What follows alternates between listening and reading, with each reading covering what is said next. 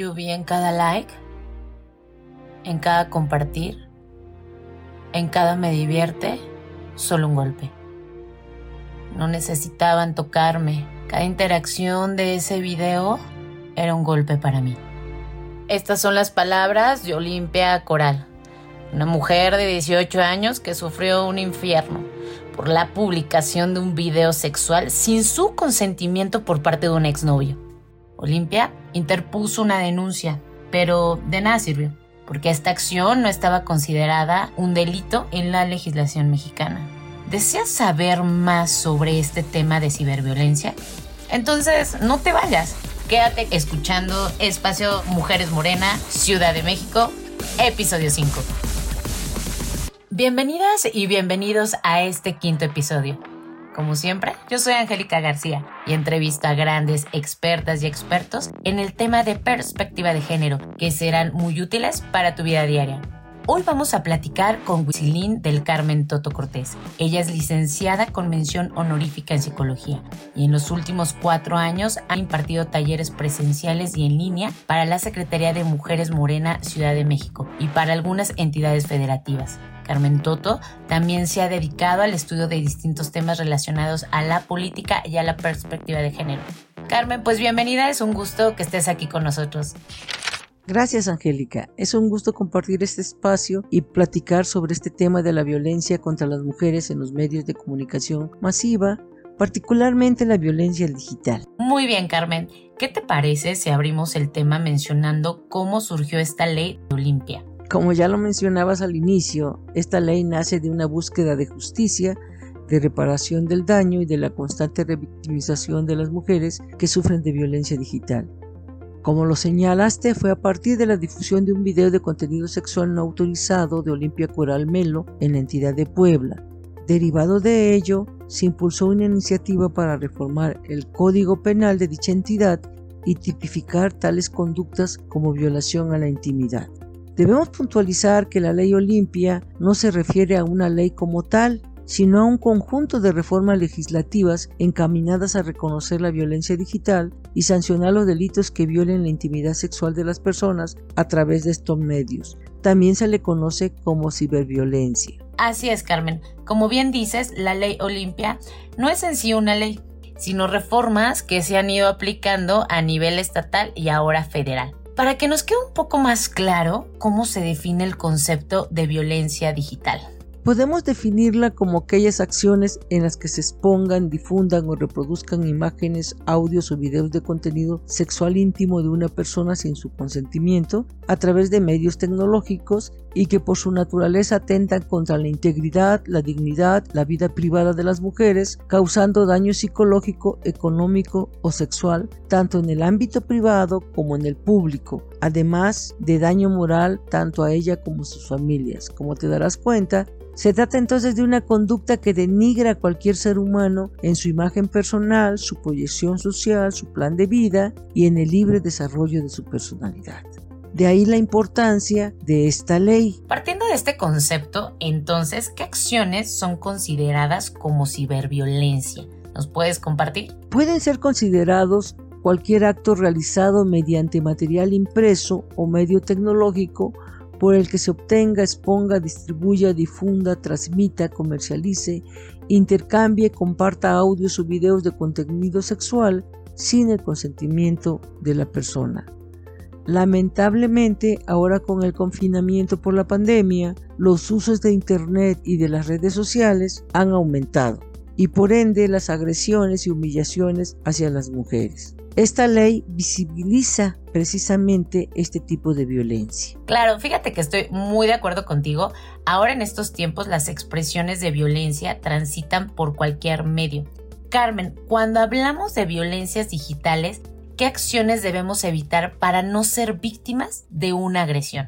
Estar permanentemente conectadas en las redes, hacer un uso masivo de dispositivos móviles principalmente teléfonos celulares, genera que desde una corta edad las personas tengan acceso a la recepción y al envío de imágenes y videos. También la sensación de confianza y el poco temor hacia posibles riesgos acentúan la vulnerabilidad de las personas y Una de las prácticas más frecuentes que encontramos en estos chicos y chicas son las prácticas del sexting. El sexting es una actividad que consiste en enviar mensajes de contenido sexual a través de medios electrónicos como una práctica legítima en el ejercicio de la libertad sexual. No es un delito. Sin embargo, existe una diferencia entre el aceptar ser tomado por una cámara y el que estas imágenes sean publicadas en espacios públicos como Internet o las redes sociales. Aquí el delito es compartir el contenido sin consentimiento de la persona involucrada.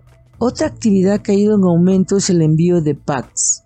Pack es una palabra en inglés cuya traducción literal al español es paquete. Se le considera como la evolución del sexting, porque se intercambian y se comercializan eh, desnudos o semidesnudos de hombres o de mujeres. En la vida pública hemos visto que, el PAC es una de las manifestaciones más preocupantes que se registraron en, las elecciones del 2018 eh, fue la venta de en internet de un pack.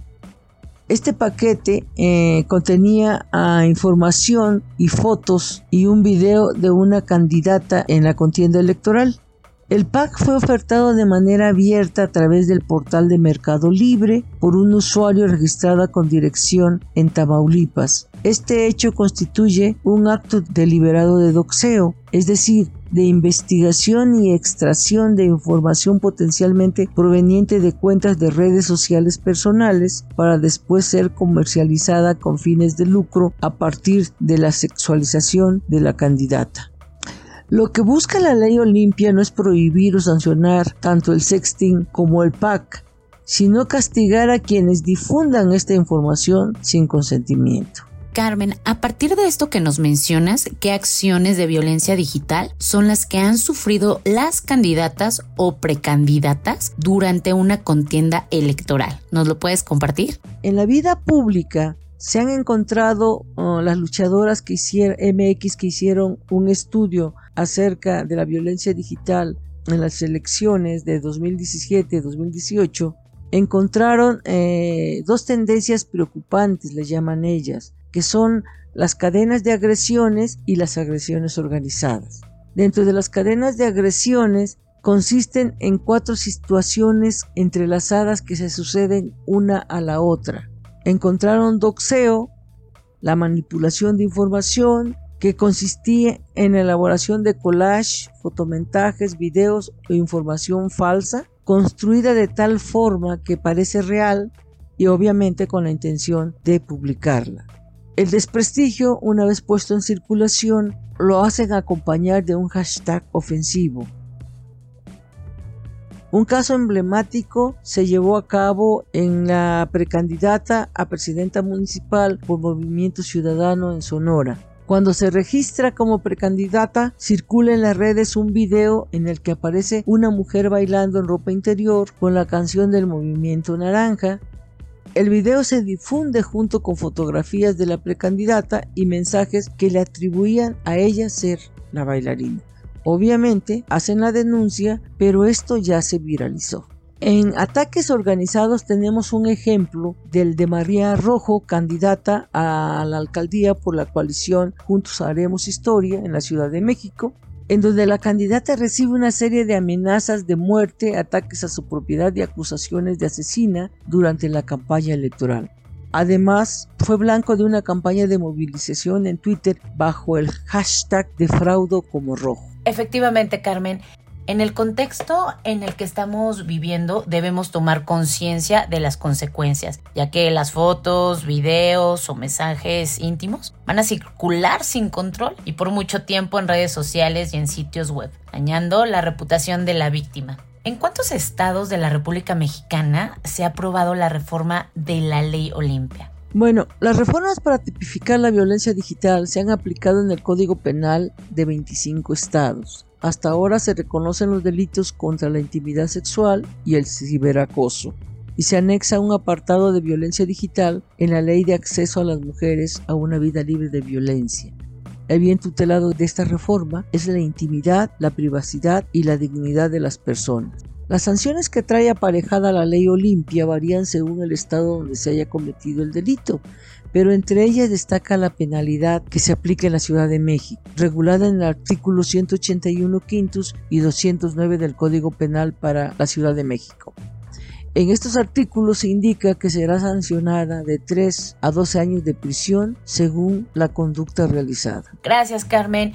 Y para las mujeres que nos están escuchando, ¿cómo pueden realizar una denuncia por ciberviolencia? En la Ciudad de México puedes realizar la denuncia de manera presencial en el Ministerio Público o de forma digital en el sitio denunciadigital.cdmx.gov.mx o acudir a la Policía Cibernética o bien recibir orientación en la Secretaría de las Mujeres de la Ciudad de México o de la Fiscalía General de la República Mexicana. En las entidades federativas, por ejemplo, el Estado de México creó la Unidad de Prevención e Investigación Cibernética o acudir a la Secretaría de Seguridad de, las entidades federativas. Finalmente, Carmen, ¿cuál es la ruta de acción que hay que seguir en caso de ser víctimas de violencia digital y que es de suma importancia que todas las que nos escuchan lo sepan? Las acciones a realizar cuando se presenta la violencia digital se pueden considerar tres. La primera es la contención emocional que se refiere a tomar medidas para que se garantice que las víctimas tengan un proceso de sanación y no solo de justicia efectiva con el proceso judicial. La segunda sería la contención de ciberseguridad, que involucra a los actores que imparten justicia, pero también a las víctimas, quienes podrían ser susceptibles a los casos de violencia sexual a través de estos medios.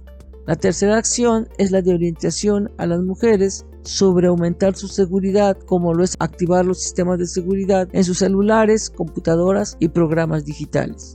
También tenemos como último la ruta jurídica, con ella es con la que se aborda el caso de la presunta víctima y mediante un análisis se le dice si hay elementos para una denuncia por violencia sexual digital, por ciberacoso o cómo debe presentarse y ante qué instancias de justicia.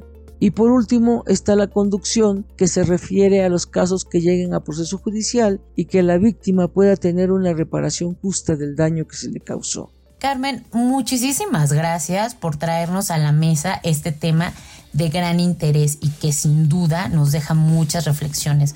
Fue un gusto tenerte aquí y esperamos que no sea la última vez. Al contrario, Angélica, es un placer haber platicado contigo. Gracias. Y a todos y a todas que nos están siguiendo, los esperamos la siguiente semana con un episodio más de Espacio Mujeres Morena.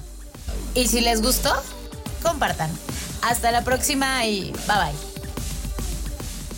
Este contenido fue presentado por la Escuela Itinerante de Formación Política para Mujeres, Morena, Ciudad de México. Gracias por escucharnos.